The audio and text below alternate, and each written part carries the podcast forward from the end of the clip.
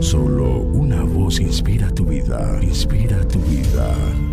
Una voz de los cielos, con el pastor Juan Carlos Mayorga. Bienvenidos.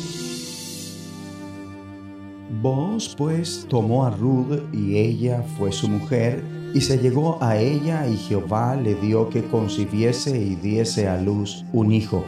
Y las mujeres decían a Noemí, Loado sea Jehová, que hizo que no te faltase hoy pariente, cuyo nombre será celebrado en Israel, el cual será restaurador de tu alma y sustentará tu vejez, pues tu nuera que te ama lo ha dado a luz, y ella es de más valor para ti que siete hijos. Ruth 4, 13 al 15. Mi amable oyente, es para mí un privilegio ser amplificador de la voz del Señor y dar a ustedes de gracia lo que por gracia me da para su edificación y para la obra del ministerio. Dios honra a aquellos que lo honran y hacen lo que es apropiado, aun cuando sea dispendioso llevarlo a cabo e incluso a través de los sufrimientos e inconvenientes de la vida. Vemos en este fragmento bíblico cómo cada una de las figuras primordiales honra al Señor. Noemí, Ruth y vos. Ellos son importantes modelos a imitar.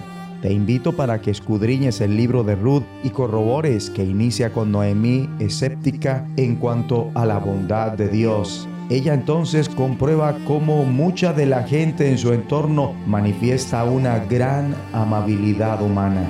Lo comprueba en sus dos nueras, Ruth y Orfa, y en el trato de Booz con Ruth. Por último, Noemí declara, el Señor no ha dejado de mostrar su fiel amor hacia los vivos y los muertos. Y si lees el libro de Ruth, verás que ella hace caso a su suegra en cada pormenor.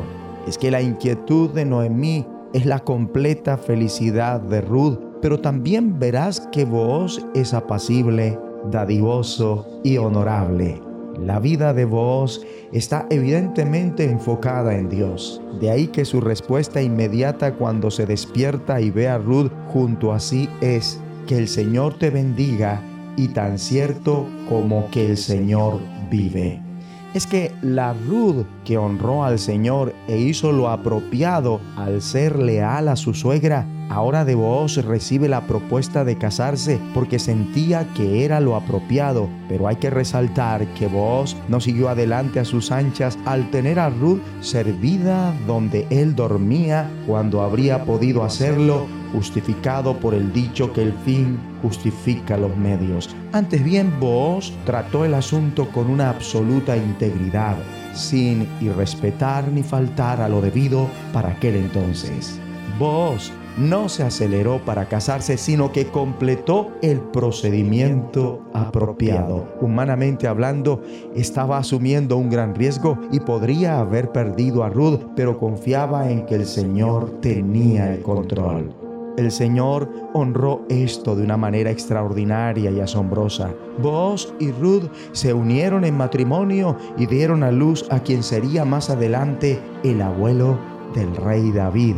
De hecho, Ruth la criada se convirtió en un ancestro del Señor Jesucristo. Con esto dicho, de cierto modo, Cristo es nuestro pariente redentor. Él nos llama, sus hermanos y hermanas, comprende nuestras batallas y procede para redimirnos. Es obvia la bondad de Dios a lo largo del libro de Ruth.